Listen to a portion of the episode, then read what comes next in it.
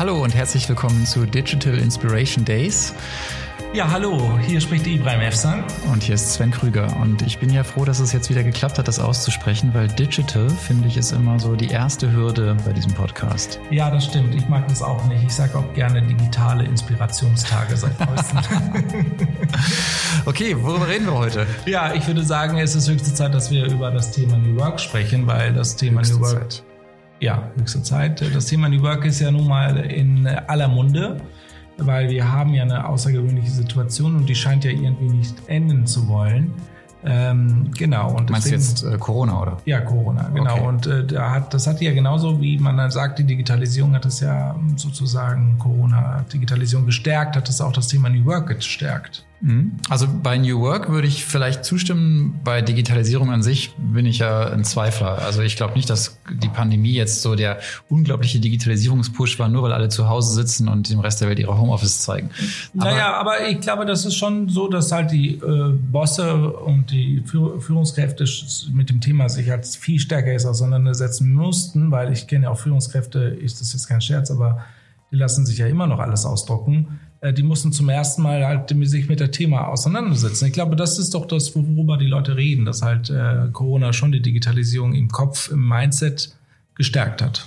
Ja, also genau, was jetzt Office Work und, und Zusammenarbeit und, und äh, digitale Methoden dafür betrifft, wenn ich halt über Digitalisierung spreche, dann denke ich einfach viel größer. Ich denke dann auch an, an Produktion zum Beispiel oder, oder an äh, ja, Abläufe, die wir eben einfach automatisieren, äh, wo die, die nichts damit zu tun haben, dass jemand eine Mail beantwortet oder im Büro sitzt und total, zum Telefon greift. Total. Aber das hat auch alles am Ende des Tages auch mit New Work zu tun, äh, die ganze digitale Welt. Äh, ich meine, New Work ist ja wirklich halt entstanden aus der digitalen Welt, das kann man auch gar nicht anders so sagen weil äh, viele junge Startups, die Google und Co heißen, die haben dann halt eine komplett neue Art, äh, von Leben und Arbeiten zusammengebracht, sie so verknüpft und so verbunden, dass es halt einfach jetzt ähm, da ist. Also es ist eine neue Kultur, die gelebt wird. Und nach meiner Meinung ist New Work nicht mehr ein Buzzword, sondern wirklich gelebte Realität. Ja, aber es ist schon, der Begriff ist schon älter, ne? Also der Begriff ist doch schon irgendwie aus den 70er Jahren, glaube ich. Du, ich weiß jetzt nicht genau, wann genau der Begriff gemacht worden ist, aber das erste Mal über New Work äh, wurde ja gesprochen halt äh, von Friedhof Bergmann in einer, in einem Konferenz und später halt äh, hat er auch darüber ein Buch geschrieben. Wobei, wie gesagt, ich, ich glaube halt das Thema, was da halt passiert ist mit äh, Friedhof äh, Bergmann, der, der das halt sehr, sehr früh auch erwähnt hat, äh, dass halt die neue Arbeitswelt halt äh, sehr stark von, äh, von neuen neuen Möglichkeiten abhängt, dass man auch wirklich auch in sich hineingehen muss und sich fragen muss, halt, wie will ich in der Zukunft arbeiten. Ein sehr schöner Ansatz war halt äh, über das Thema zu sprechen. Heute schon würde ich sagen, ist New Work ein ganzes Stück weitergekommen, weil wir sind jetzt auch nicht mehr in der Form, dass wir halt nur über die neue oder alte Arbeitswelt sprechen, sondern wir reden über Vollautomatisierung, wir reden über, ähm, äh, über neue Berufe, wir reden über neue Entwicklungen in Richtung Künstliche Intelligenz, wie kann man halt äh, durch Künstliche Intelligenz Arbeitsplätze verbessern. Ähm, das hat natürlich Herr Bergmann gar nicht äh, so großartig angesprochen. Ähm, und das ist halt schon so, dass, äh, dass man halt immer so einen Anstoß braucht von jemandem, einen neuen Begriff dann in die Welt zu setzen und das formt sich dann halt durch die Leute, die das halt dann täglich leben, herstellen äh, oder beziehungsweise halt auch neu definieren. Genau, das meinte ich aber eben, weil seine, äh, sein Ansatz ist irgendwie über 40 Jahre alt und wir sind natürlich heute in einer Welt, wo das, äh, wie du sagst, gelebte Realität ist, aber irgendwie auch anders. Manchmal habe ich das Gefühl, es irgendwie das ganze Thema einfach äh, als, als digital sozusagen. Und vielleicht ist es aber ja noch mehr als nur äh, Digitalität, ne? oder? Absolut, absolut. Also äh, du hast vollkommen recht. Also das, äh, das Thema halt die Bewegung in die neue Arbeit, äh, Arbeitswelt, auch von äh, Bergmann natürlich geprägt ich glaube, das war schon so 84 oder so. Ich weiß es auch nicht mehr ganz genau, aber spielt auch gar keine Rolle.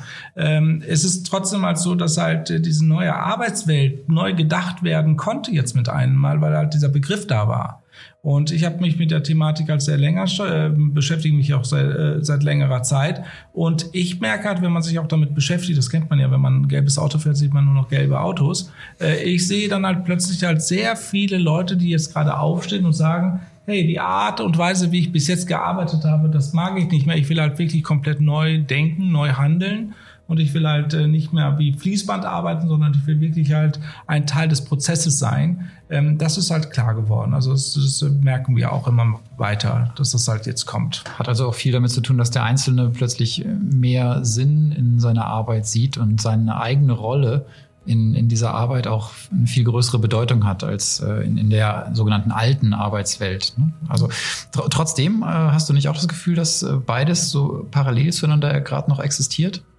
Ja, natürlich. Die alte und neue Arbeitswelt äh, existiert voll krass nebeneinander, weil halt viele Leute das ja gar nicht mitbekommen, dass es halt eine neue agile Arbeitswelt gibt, die halt vieles erlaubt, äh, weil äh, es gibt halt leider Gottes immer noch eine Kategorie zwischen halt wichtigen Wissensmitarbeitern und halt Arbeitnehmern, die halt Arbeit erledigen, ja, am Fließband und so weiter. Da wird schon krass unterschieden und das ist auch gar nicht so einfach zu lösen, äh, weil je länger man darüber nachdenkt, halt, wir brauchen ja am Ende des Tages immer noch die Fließbandarbeiter, bis halt die Maschinen, die dann irgendwann mal die Arbeit ersetzen, nicht die äh, Menschen ersetzen. Aber bis dahin haben wir schon so eine krasse Zwei-Kategorien-Gesellschaft, auch in den Unternehmen. Ja, Die einen, die halt Wissensarbeiter sind, die agil arbeiten, die cool arbeiten, die halt tolle Büros haben und die dann natürlich auch in den Fabriken arbeiten, die halt nicht so coole Büros haben. Und dann haben wir natürlich in den, ähm, in den Unternehmen halt die Leute, die halt die Möglichkeit haben, das ganze Thema New Work leben zu können, aber sie wollen das nicht, weil es gibt tatsächlich Menschen, die wollen leiden bei der Arbeit. Okay, also du würdest sagen, ähm, wer nicht nach New Work arbeitet, leidet? Das würde ich jetzt nicht sagen, das ist echt fies von dir. Nein, aber es gibt Leute, die halt das wissen, dass halt eine schöne neue Arbeitswelt und Arbeitsumgebung man schaffen könnte mit ganz, ganz, ganz wenig Geld, auch äh, wirklich halt seine Büroräume, alles, die Prozesse verändern kann und besser arbeiten kann aber sie arbeiten immer noch nach den alten Prinzipien, halt sehr kompliziert, sehr viel Umfang, sehr, äh, sehr organisiert in der Form, dass es halt wirklich die Strukturen eingehalten werden müssen, die halt eingehalten werden sollen, ähm, wo halt nichts Neues entstehen kann, sondern einfach nur, hier ist ein äh, Antragsformular, füll das genau aus und dann gibt's aber kein links oder rechts und kein äh, Toleranz äh, und so arbeiten Leute auch sehr, sehr, sehr gerne. Also die wollen diese Struktur haben, um eine gewisse Sicherheitsgefühl zu bekommen. Weil ähm, das neue kreative Arbeiten, da kann man sich auch natürlich auch sehr, sehr schnell peinliche Situation schaffen, ja, weil man muss ja dauerhaft halt äh, reden und inspirieren und halt auch sich darstellen. Das können ja viele nicht. Die sagen dann, hey, nee, nee, ich mag lieber das Alte. Deswegen habe ich oft genug erlebt ähm, und da gibt es auch krasse Geschichten zu, äh, wo halt einzelne per Personen ähm, mit aller Macht und Kraft das Thema New Work halt verhindern wollen äh, durch, äh, durch Betriebsrat und so weiter, die halt sagen, hey, ich mag meinen Arbeitsplatz so wie es ist, ich will auch nicht meinen Arbeitsplatz verändern und auch nicht woanders mich hinsetzen. Ich bleib hier sitzen, wo ich bin. Ja, ist auch der, interessant. Ja, der bekannte, das meine ich halt mit Leiden. Ja, also der, der, bekannte Widerstand gegen jedwede Veränderung im ersten Schritt. Fast immer Total. ist ja Widerstand da sofort. Mein Eindruck ist, dass wir jetzt auch in den wenigen Minuten, die wir jetzt über New Work reden, dass schon ganz schön viel hochgekommen ist. Und äh, das ist auch meine Wahrnehmung, wenn ich draußen bin, mit, mit Menschen über New Work spreche oder dieser Begriff hochkommt, dass das immer so ein sehr breiter Kontext ist, wo alles Mögliche in einen Topf geworfen wird. Äh, da ist dann, da sind dann so ganz viele Worte drin. Digitalisierung ist da drin, dann ist da agil drin, flexibel ist da drin. Ähm, das Thema des Sinns, die Wissensarbeiter, äh, die Menschen, die jetzt äh, Shopfloor-Worker, also wenn ich jetzt in der äh, angelsächsischen Welt bin, dann habe ich ja diese Differenzierung zwischen Blue Collar und White Collar äh, und die, also die äh, Blaumänner, die eben sozusagen in der Fabrik am Fließband arbeiten und die White Collar Worker, die eben in, mit, mit äh, gestärkten Hemden im Büro sitzen und Wissensarbeit sozusagen erledigen. Und dann ist immer der Eindruck, New Work gilt ja eigentlich nur für die Letzteren. Mhm. Und ähm, wie gesagt, das ist jetzt so ein, so ein kleiner Kosmos, der sich da eröffnet von ganz vielen Begriffen. Und das scheint mir auch ein Thema zu sein, was den Zugang erschwert, dass eben so eine, eine äh, ein, ein Hagel von, von Buzzwords äh, sofort im Raum ist und dass man erstmal sortieren muss. Und wenn man jetzt in einem Unternehmen ist und sagt, wir interessieren uns für New Work oder wir möchten gerne anders zusammenarbeiten, dass man erstmal herausfinden muss, was ist eigentlich jetzt für uns so der richtige Ansatz dabei. Ja, du, ganz ehrlich, wir, wir müssen es auch tatsächlich ein bisschen halt differenzierter sehen, weil halt äh, die Arbeitswelt wurde ja noch nie so richtig, richtig de, de, de, definiert, halt, wie man besser arbeitet, innovativer, werteorientierter, werteorientierter arbeitet und eine Arbeitsumgebung schafft, was halt deine Selbstverwirklichung äh, ja, fördert, dass man halt wirklich halt stark wird in dieser Arbeitsumgebung. Ähm, wie war es denn in deinem Unternehmen, wo du gearbeitet hast? Da hat man da New Work gelebt oder habt ihr da jetzt schon mal Ansätze mal gestartet? Ja, ich denke, Ansätze waren schon da, aber dass wir jetzt konkret New Work gelebt hätten, würde ich jetzt so nicht äh, formulieren. Ich glaube, dass bestimmte Dinge einfach durch äh, tatsächlich technologische Möglichkeiten einfacher wurden. Also wenn ich jetzt über die Telekom spreche, das ist eben ein Unternehmen, in dem es schon sehr früh möglich war, tatsächlich äh, remote von zu Hause zu arbeiten oder nicht unbedingt nur von zu Hause, so nach dem Motto, äh, man hat irgendwie einen Homeoffice-Arbeitsplatz äh, super eingerichtet und da funktioniert alles, sondern das Unternehmen erlaubt tatsächlich, dass man fast von überall aus arbeiten kann. Total. Also ich habe mich da selber auch sehr verändert in dieser Zeit. Also ich habe am Anfang meines Berufslebens gedacht, äh, der Idealzustand sei, äh, tatsächlich in einem Einzelbüro zu sitzen und äh, seine Ruhe vor seinem eigenen PC zu haben und dann konzentriert arbeiten zu können. Und dann bin ich in andere Aufgabenfelder gewandert und hatte irgendwann eine Zeit, äh, da war ich relativ viel auch im Ausland unterwegs und äh, musste halt in, in wahnsinnig lauten Umgebungen manchmal trotzdem irgendwie äh, Mails oder, oder andere oder Dinge. kreativ arbeiten, ne? Ja, oder ja, vielleicht genau. sogar was Kreatives schaffen dann in dem Moment. Und dann war ich manchmal froh, wenn ich einfach nur irgendwo sitzen konnte mit dem Notebook auf den Knien und ein äh, Netz zur Verfügung hatte. Und das hat dann schon äh, die, den Anspruch an die Arbeitsumgebung sehr stark verändert. Ähm, ich würde es nicht unbedingt New Work nennen, aber ähm, das hat schon für mich äh, sehr viel Flexibilität erfordert. Aber eben Flexibilität im Sinne von, das habe ich jetzt gemacht, äh, weil ich unterwegs war und weil es auch gar nicht anders ging. Und dann war ich froh, dass ich diese Möglichkeiten nutzen konnte. Aber der Idealzustand, in Anführungsstrichen, der wäre dann eben immer noch das Büro, in das ich zurückgekehrt bin. Absolut. Und irgendwann habe ich gemerkt, äh, dieses Büro, in das ich zurückkehre, das ist gar kein äh, Rückzugsort mehr, gar kein Wunschort, in dem ich sein möchte, sondern irgendwann war das tatsächlich wie Ballast. Mhm. Und ich habe dann tatsächlich auch mein äh, eigenes Büro sozusagen aufgegeben, den Raum abgemietet und äh, hatte sozusagen kein Büro mehr. Oh, super. Dann lass uns doch mal ein bisschen mal New Work mal strukturieren. Du hast recht, wir haben jetzt innerhalb kürzester Zeit sehr viel reingepackt. Ich glaube, wir sollten mal das Konzept von New Work erstmal ein bisschen strukturieren, ähm, dass wir halt über Zeitraum, Organisation und die Arbeit selbst mal reden. Weil das sind, glaube ich, die vier großen Kategorien, die eine zentrale Rolle spielen beim Thema New Work, weil es halt insgesamt halt ähm, alles beeinflusst. Okay, also wenn man jetzt mal das klassische Konzept von Arbeit sich mal anschaut, was fällt uns da auf?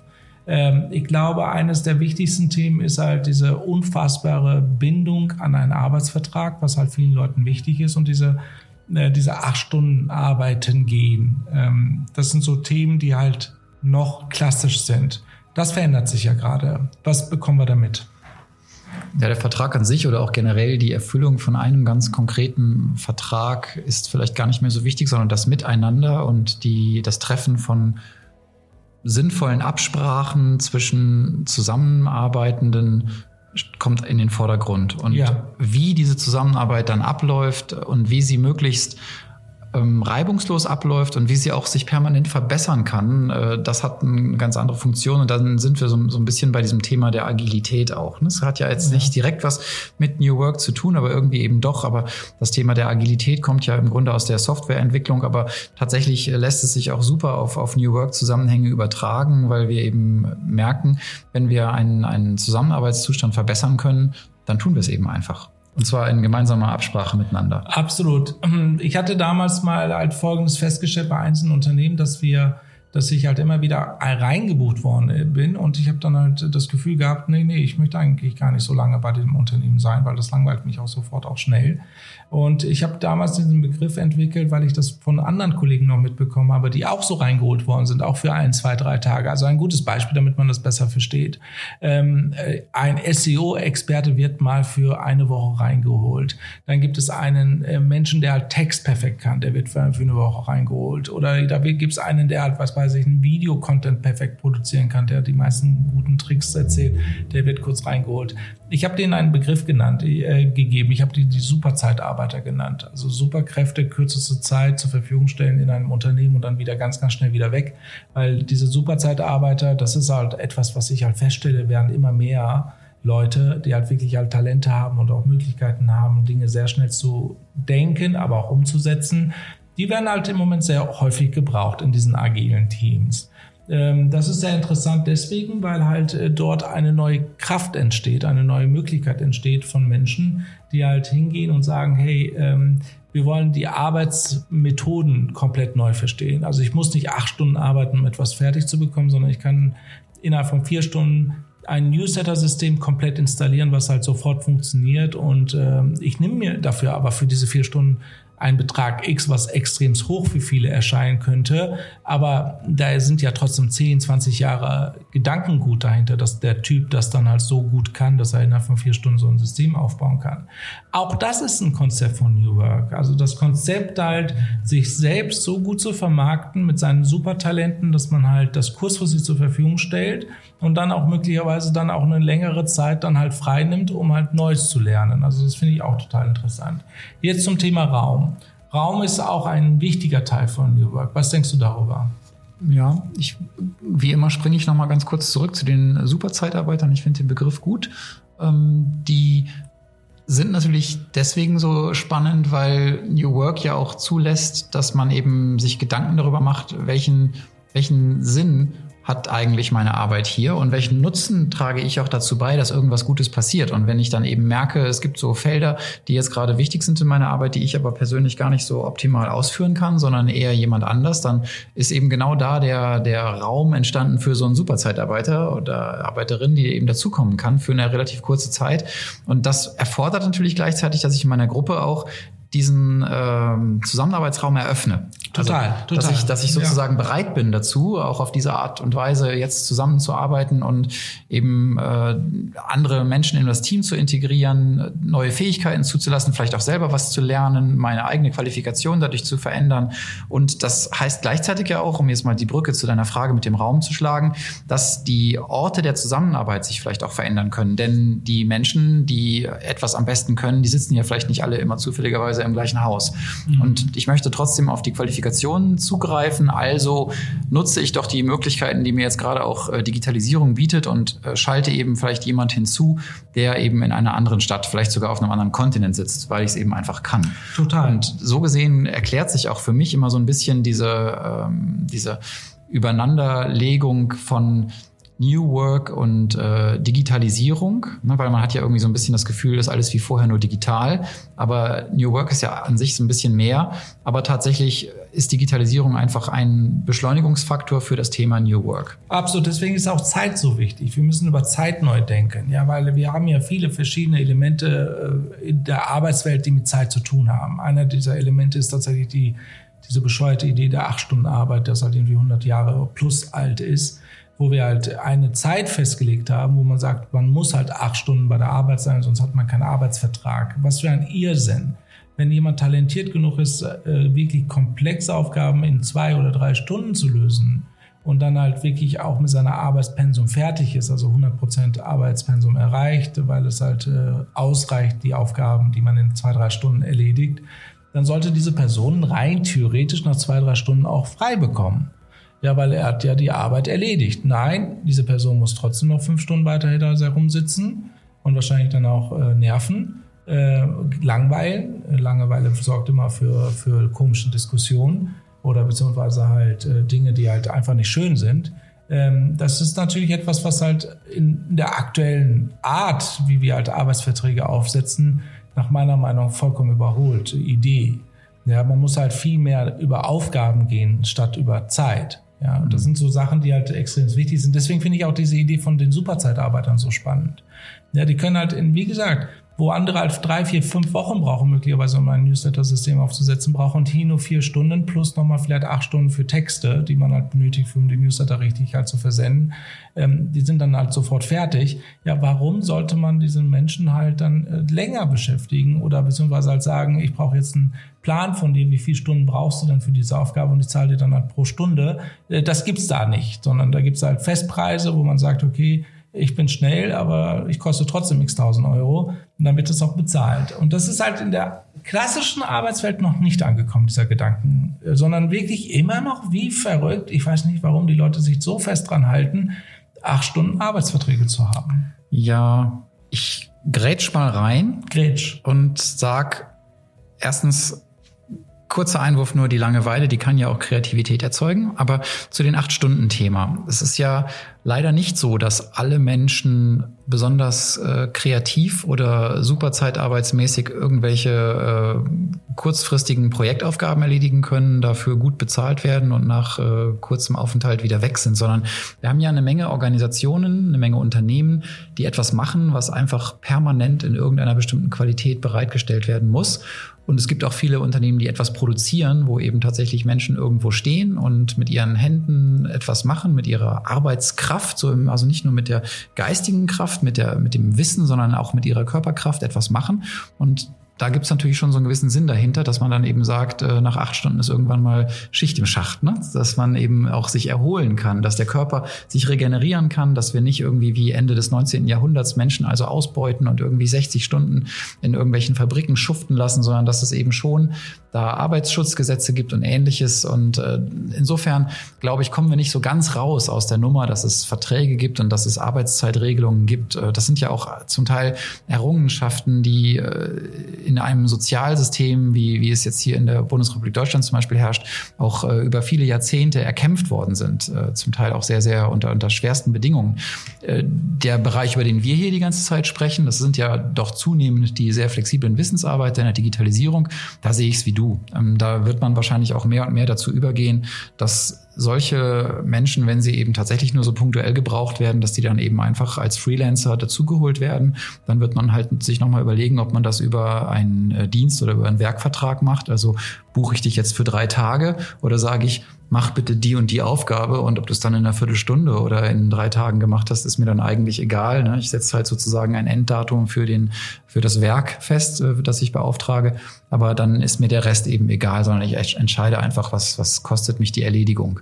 Absolut. Es gibt ja natürlich auch äh, Aufgaben in Unternehmen, die halt äh, die acht Stunden vielleicht benötigen, aber in den meisten Fällen doch nicht. Also das ist doch, das ist einfach so. Zumindest ist es meine Erkenntnis und meine Erfahrung ja, viele Leute daddeln herum oder probieren irgendwas aus oder was weiß ich, die versinken in Social Media. Ich meine, das bekommt man ja auch teilweise mit, dass es das halt gibt. Ich glaube, also eine konzentrierte Geschichte, halt neue Arbeitsverträge aufzusetzen, wo man sagt, in vier Stunden musst du halt, äh, solltest du die und die und die Aufgaben erledigen. So eine konzentrierte Idee wäre doch jetzt echt mal äh, nötig, einfach diese, diese, dieser Gedankengang.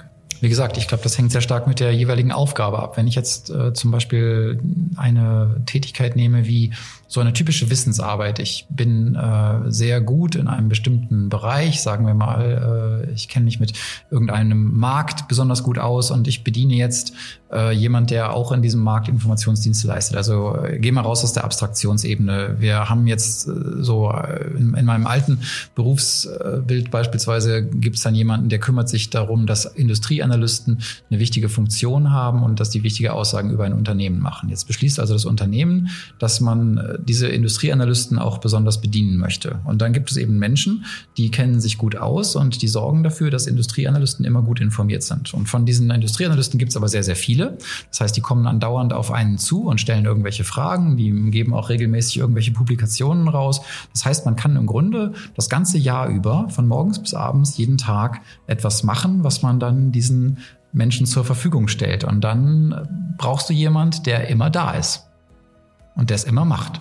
Der kommt halt jeden Tag mhm. irgendwie zur Arbeit und macht seinen Job und geht abends wieder nach Hause und kommt am nächsten Tag wieder. Und das geht die ganze Zeit so. Und der macht natürlich nicht jeden Tag genau das Gleiche, weil sich ja auch der Markt und die Technologie und alles Mögliche entwickelt sich weiter. Aber seine eigentliche Aufgabe, die ist immer die gleiche und die endet sozusagen nie. Wow. Und ich glaube, davon gibt es Millionen Jobs. Ne? Also nimm doch zum Beispiel jemand, der einfach im Einzelhandel ist. Äh, du gehst in den Laden und willst dir was kaufen, eine neue Jacke oder eine Brille oder was auch immer. Dann hast du halt jemanden, der da steht und der das verkauft. Also das ist wohl wahr. Das ist äh, im Moment so. Aber das sehe ich halt in der Zukunft halt äh, durch die Digitalisierung, äh, weil das sind ja Routineaufgaben und jede Form von Routineaufgaben wird irgendwann mal durch neue Funktionen in Applikationen ersetzt. Ja, da bin ich fest von überzeugt. Ich meine, so eine Beraterin, äh, es gibt ja diese unfassbar geilen Spiegel, wo man halt einfach davor steht und es erkennt dann automatisch, dass jemand davor steht und dann kommt halt eine Person, die halt ähnlich wie ein ähm, ja, 3D-Chatbot, ja, die mit dir redet, sehr freundliche Leute, das kennt man auch vor dem Flughafen teilweise, vielleicht hat das jemand schon mal gesehen, da gibt es das Support halt, das komplett halt als Person gilt und die wichtigsten Fragen beantwortet, wie wann geht mein nächster Flug dort und dorthin oder so. Das, das können die ja mittlerweile sehr, sehr gut. Und ich meine, bei Klamotten, die saisonal sind, die auch noch halt klar die identifiziert sind durch einen QR-Code, kann man das ja so krass dann halt auch darstellen und auch helfen lassen und so weiter. Wofür braucht man dann da wirklich auch noch die Leute? Das ist halt wirklich wichtig, diese Frage zu stellen. Und bei den klassischen Arbeit, ja, ich weiß, du, äh, er schüttelt gerade mit dem Kopf, er wird gleich was zu sagen, aber ich bleib noch frei, ja. Aber es ist auch bei den klassischen Arbeitnehmern in den Unternehmen, da gibt es so viele Routineaufgaben, die vollkommen unnötig sind, die man halt wirklich halt heute ersetzen kann durch, durch Technik, also überhaupt keine Frage. Das heißt also, was ich halt denke, ist halt die Möglichkeit, eine Digitalisierung bietet halt unfassbare Innovationskraft die in, in ein Unternehmen reinkommen. Ähm, das sorgt natürlich für Unruhe, überhaupt keine Frage, weil ich glaube halt so, was passiert da genau mit dieser Innovation, die halt auf uns zukommen? Die Leute sind ja auch natürlich durch diese agile Form der Arbeiten unglaublich inspiriert. Und dann gibt es auch in den Unternehmen auch ein bisschen halt Clash, weil da gibt es dann diese coolen, inspirierten Leute, die halt die Zukunft denken und halt rationalisieren wollen, die halt überall Einsparungen schaffen wollen durch Digitalisierung, auch besonders halt bei den Menschen. Und dann gibt es auch die anderen, die dann in den Unternehmen sitzen und sagen, hey, das sind diese Typen, die da digitalisieren, die wollen unsere Jobs weg, weg rationalisieren. Da gibt es ja schon auch Clash, was das Thema New Work anbetrifft, Innovation anbetrifft, neue Arbeitswelten anbetrifft, neue Arbeitsräume und Orte anbetrifft und so weiter. Genug gesprochen, your turn. Ja, war jetzt sehr viel, deswegen überlege ich gerade, wo ich einhake. Aber ich fange nochmal da von vorne an, als ich den Kopf geschüttelt habe. Das war ja so die Idee, ich komme in den Laden und da brauche ich eigentlich niemanden mehr, weil das kann ich alles mit äh, elektronischen Tools erledigen. Also dann habe ich einen Spiegel, wo eben so eine Art Chatbot installiert ist und der Spiegel zeigt mir dann eben wenn ich mein Kleidungsstück anprobiert habe, irgendwie, ob es gut passt und äh, zeigt mir vielleicht noch irgendwelche Bewertungen von anderen Leuten, die vielleicht das gleiche Kleidungsstück irgendwo anders auf der Welt gerade anziehen und so weiter. Da kann man ja unglaublich tolle und, und innovative Dinge machen. Trotzdem würde ich sofort eine Wette eingehen, dass wenn du einen Laden eröffnest, wo solche Geräte installiert sind und daneben ist der Laden, der die gleichen Dinge verkauft, wo aber äh, drei oder vier gute Verkäufer oder Verkäuferinnen drin sind, ich äh, wette, dass der menschliche Laden äh, mehr als den doppelten Umsatz machen würde, weil Menschen einfach gerne mit Menschen sprechen und von Menschen kaufen und sich mit Menschen austauschen noch, und überzeugen noch, lassen. Sven, noch ich glaube, das bleibt. Ich Na, glaube, dass mal, Menschen das, kein, da bin, ich, da bin ich anderer Meinung. Menschen haben in der Regel kein Interesse an Maschinen, äh, es sei denn, es geht um ein, ein Bedürfnis, was die Maschine jetzt besser erledigen kann. Und deswegen äh, sehe ich das wie du auch, dass es sehr viel Automatisierung geben wird in vielen Bereichen, aber eben äh, auch immer reduziert auf Bereiche, wo tatsächlich dieses Zwischenmenschliche nicht so eine große Rolle spielt. Und auch da, wenn wir jetzt zum Beispiel bei der Verkaufssituation bleiben, die sind ja auch nicht immer gleich. Ne? Da gibt es ja auch äh, andere, also unterschiedliche Typen von Kunden zum Beispiel, unterschiedliche Typen von Gütern. Also wenn ich jetzt irgendwie ein Kabelstecksystem kaufe, ist ja nicht das gleiche, als wenn ich jetzt äh, mir ein buntes modisches Kleidungsstück kaufe.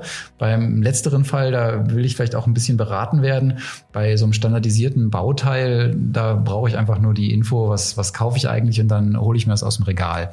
Ja. Also da sind einfach große Unterschiede und deswegen wird sich das auch so ein bisschen nach diesen Unterschieden richten, was eigentlich äh, hier jetzt angewendet wird und was nicht. Ich weiß nicht genau, das ist in meinen Augen auch gar kein echter New Work-Zusammenhang. Ich glaube, da muss man wirklich genau gucken, welche Branchen, welche Industrien ähm, welche Funktionen äh, innerhalb des Prozesses, der da abläuft, äh, sind überhaupt äh, gefragt? Und New Work zum Beispiel ist für mich tatsächlich sehr stark in der Wissensarbeit. Und da äh, geht es für mich auch sehr stark um dieses neue Miteinander in einem ja, ich nenne es jetzt mal Bürokontext, wobei das Büro an sich ja gar nicht mehr so wichtig ist, um nochmal wieder ganz weit zurückzuspringen, als du mich gefragt hast, was ist eigentlich mit den Räumen? Ja, genau. Ja, weil New Work verändert ja auch einfach die Raumsituation. Ja, selbstverständlich verändert sich die Raumsituation, weil ich meine, das wahre Potenzial von den Mitarbeitern kann ja nur entstehen, wenn sie sich halt begegnen. Ja, wenn sie sich austauschen. Also das ist, da gebe ich dir recht, da, da will ich auch kein Chatbot dazwischen haben oder ähnliches, wobei auch dort wir mit Sicherheit nochmal, das hatten wir schon mehrfach gesagt, über Chatbot mal reden wollen was da genau eigentlich äh, für, für Themen sind. Das ist halt ein großes Thema. Aber die Räume sind deswegen wichtig, halt, weil wir halt irgendwie in Beziehungen stehen wollen zu anderen Leuten. Und in Beziehungen können wir ja nur stehen, wenn wir wirklich uns ja hineinziehen in ein Gespräch oder in, ein, in eine Situation und so weiter, was schön ist, wo wir uns dran erinnern wollen, auch zurück. Also wir wollen halt kreative Gespräche führen, wir wollen halt die Zeit verbringen bei einem Frühstück oder ähnliches. Und äh, das ist halt raumbedingt. Auch wenn wir kreative Arbeit machen, dann ist es schon ein Unterschied, ob ich in einem schönen Raum oder nicht schönen Raum bin. Ich habe ja immer dieses Prinzip, ist der Raum ästhetisch, wird das Produkt ästhetisch. Das ist halt einfach eine ganz, ganz einfache, simple Story. Ist der Raum hässlich, wird das Produkt hässlich. Achte mal drauf. Das ist total interessant, ja. Und äh, erstaunlicherweise haben wir die Ästhetiker gar nicht so stark in den Unternehmen. Deswegen bin ich so unglaublich froh, dass halt auch jetzt endlich nach so vielen Jahren die Frauen halt höhere Führungspositionen bekommen, weil die Frauen bringen auch die Ästhetik rein. Ich will da ein Beispiel zu sagen. Wir haben mit New Work schon früh angefangen bei der Firma Sevenload, als ich damals halt vor zehn Jahren das gegründet habe oder länger, zwölf Jahre, zwölf Jahre. Da haben wir schon New Work eingerichtet, weil wir haben gesagt, halt, diese Desk-Idee sollten wir halt irgendwie umändern. Wir sollten größere Räume schaffen. Dann haben wir halt schönere Räume geschafft, wirklich tolle, schöne Büros und so weiter geschaffen mit vielen Farben, orange, gelb, grün. Die ganze Büro hat je nachdem, was für eine Tageszeit war, anders geleuchtet. Das war halt total spannend für uns, das Ganze zu, zu erleben aber die Frauen waren es dann halt, die halt äh, Themenwelten reingebracht haben. Also bei uns Männern in der, in der Technikabteilung, da war, dann gestapelt mit Red Bull und Büchern und so weiter auf den Tischen.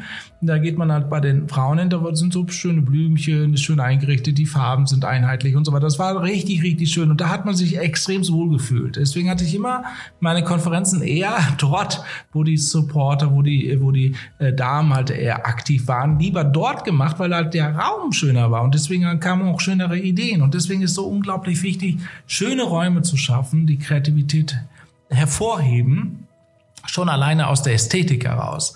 Dann haben wir natürlich auch diese Idee gehabt oder wir brauchen das ja auch. Wir brauchen eine Art von neue Form von Zusammenarbeit, die halt äh, auch raumbedingt natürlich sind. Ja, da darf man auch nicht vergessen. Wir haben ja die digitalen Räume und wir haben die, die physischen Räume. Und die digitalen Räume durch Cloud-Technologien und so weiter schafft man sich ja auch. Und diese digitalen Räume kann man auch ästhetischer machen. Die ja. kann man auch cooler machen. Da gibt es halt so extrem coole Software und Produkte, die das Ganze auch kreativ kreativ, die Kreativität fördern, ja. Und das ist auch nochmal total relevant. Was fällt dir noch zum Thema Raum ein?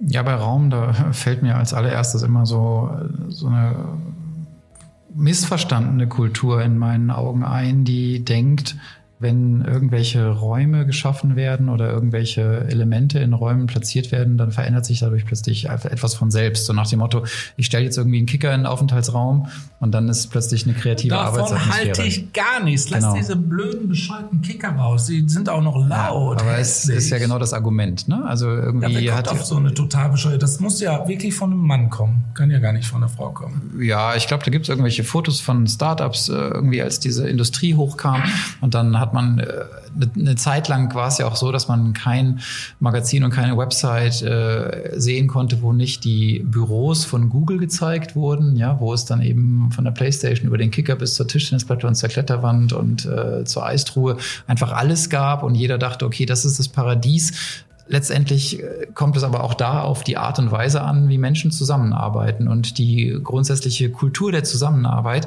die bestimmt dann eben auch, ob das da besonders gut ist oder nicht. Und wenn die Kultur der Zusammenarbeit eben nicht besonders gut ist, dann hilft halt der Kicker und, und die Eistruhe auch nicht. Und äh, an der Stelle, finde ich, bericht's immer. Und ich erinnere mich noch sogar an einen Termin, den wir zwei letzten Sommer hatten bei einem größeren Chemieunternehmen, wo wir hier äh, in Berlin ins Büro gekommen sind. Und dann sind wir da durchs Haus gelaufen.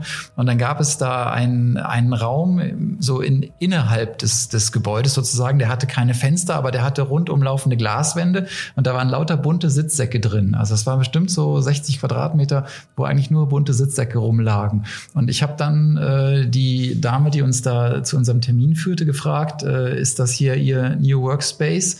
Äh, oder ihr Coworking Space und dann hat die auch nur so ganz gequält gelächelt, weil ja, es war keine Zeit, da weiter darauf einzugehen, aber das sah für mich aus wie eines dieser gescheiterten Experimente der New Work äh, Raumgestaltung in Großkonzernen. Total, total. Ich glaube, ich sag, ich bleib dabei. Ich glaube, das haben Männer gemacht, nicht Frauen, weil ich glaube halt, das ist ein Riesenthema, was wir heute auch verstehen müssen. Halt, wie sieht eigentlich so Raumgestaltung in der heutigen Zeit aus? Weil ich glaube halt, dass halt vieles halt innerhalb eines Unternehmens einfach teilweise lächerlich wirkt, weil das ganze Unternehmen ist hässlich, dann gibt es halt drei Räume, die sind irgendwie hübsch und äh, meistens traut man sich gar nicht mehr mal da rein weil äh, das sind ja die Wilden, die da halt sind. Ich, was ich gerade ja auch gesagt habe, dieses Fingerzeigen, das sind die, die halt unsere Existenz bedrohen.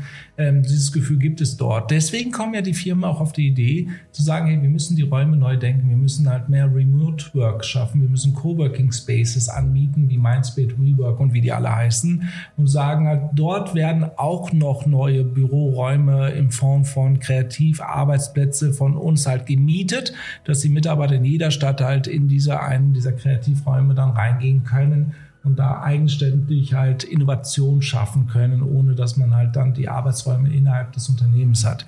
Ich finde das zum Teil cool, aber auch zum Teil auch ein Missverständnis halt äh, der Bekenntnisse.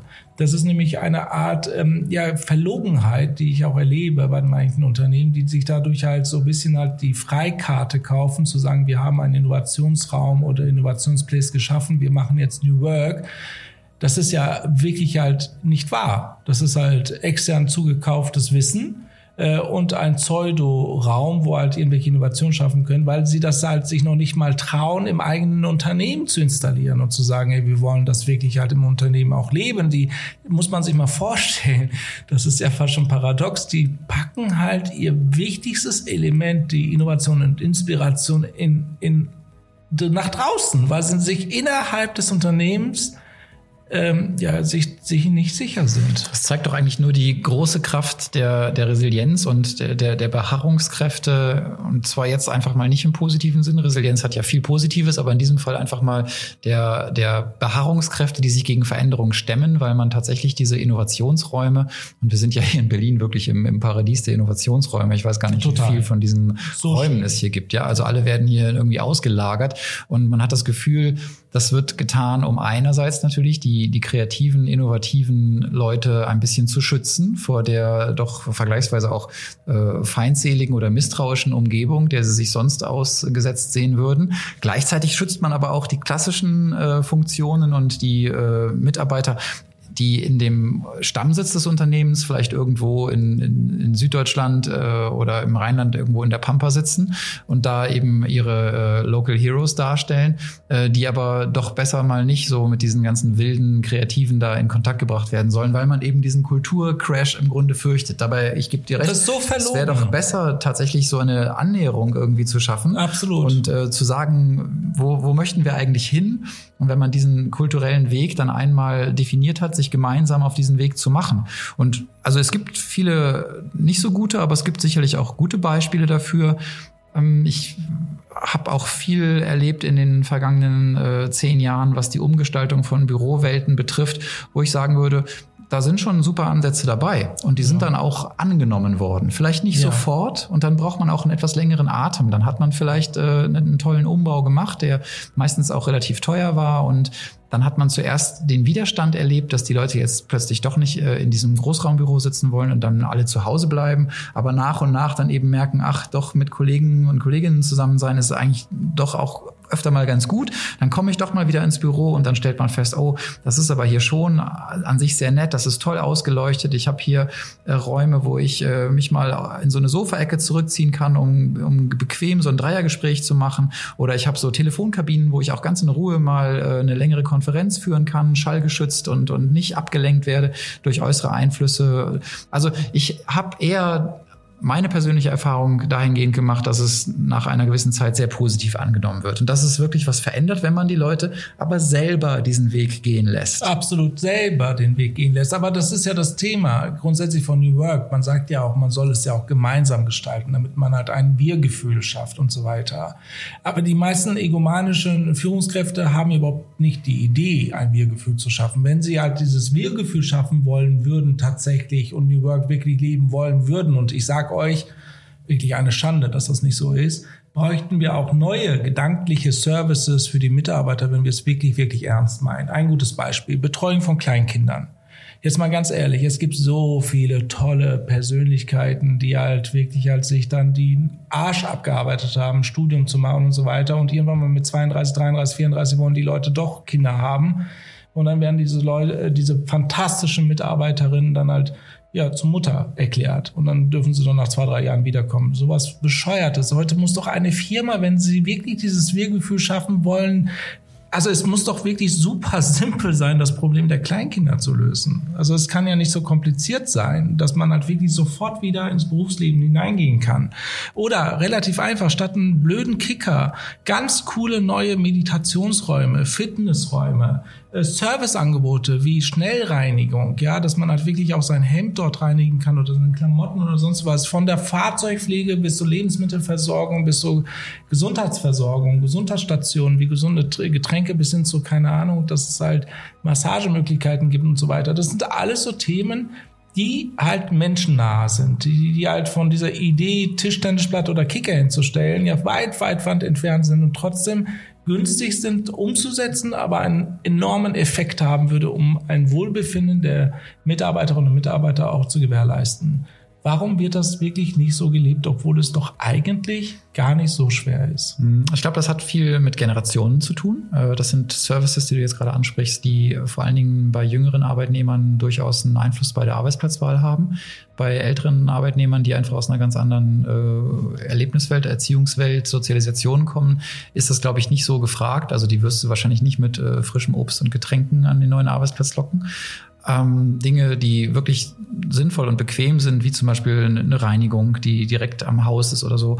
Das sind, glaube ich, schon coole Services. Du hast dieses Riesenthema der Kinderbetreuung angesprochen und äh, da, dahinter steckt ja noch ein, ein viel gigantischeres Thema, wie wir eigentlich generell damit umgehen, äh, dass, dass auch das Thema der, der Kindererziehung, des Kinderkriegens sich in unserer Gesellschaft, zumindest in unserer Gesellschaft, wirklich verändern kann. Dass das eben nicht bedeuten muss, dass äh, tatsächlich Frauen ewig äh, aus, aus ihrem Job verbannt werden oder dass sie nicht genau wissen, ob sie dann äh, in ihren Job zurück können oder was auch immer für eine Funktion sie danach haben werden. Also da kann man sehr viel Unsicherheit nehmen. Man kann auch viel mehr Rücksicht darauf nehmen, dass vielleicht äh, auch der, der Mann derjenige ist, der sich dann erstmal um die Kinderbetreuung kümmert, ähm, Angebote im Betrieb schaffen, sodass da mehr Freiheiten gegeben werden. Das sind alles Möglichkeiten, wo man viel für Gleichstellung tun kann, äh, so im Jahr 2020 und folgende.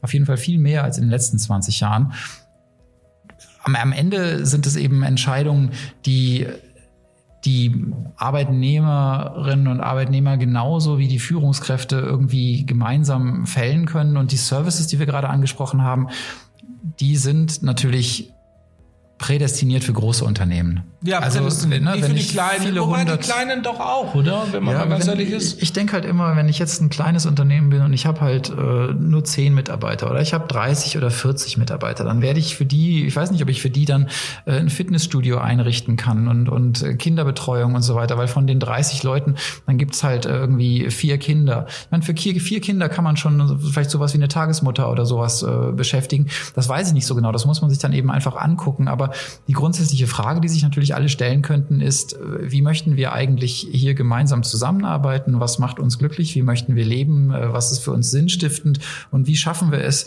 durch eine Gestaltung unserer Arbeitswelt dafür zu sorgen, dass es am Ende allen besser geht und wir unsere wirtschaftlichen Ziele trotzdem erreichen können. Ja, das stimmt, ja, das stimmt. Und wie ist es mit den Gefahren? Lass uns auch nochmal darüber nochmal sprechen, bevor wir halt, glaube ich, befürchte ich jetzt schon mittlerweile, dass wir es nicht schaffen, über komplett durchzusprechen. Da sind ja noch viele, viele Punkte. Wir haben ja noch nicht über die Organisation gesprochen, über die Utopie und über die Wirklichkeit von New Work gesprochen, bis hin zu halt, wie man gesund arbeitet. Aber es gibt auch ein paar Gefahren, die halt ganz klar sichtbar sind. Was fällt dir da ein? Ja, ich glaube, viele denken, bei New Work kann irgendwie jeder machen, was er will. Ja, das stimmt, das stimmt, das stimmt. Gerade die jungen Leute, ja, das stimmt, ja. Ja, weiß ich nicht, also doch, ja, doch, doch, ja, wahrscheinlich. Diese freche, freche, freche Art ist manchmal sichtbar. Ja.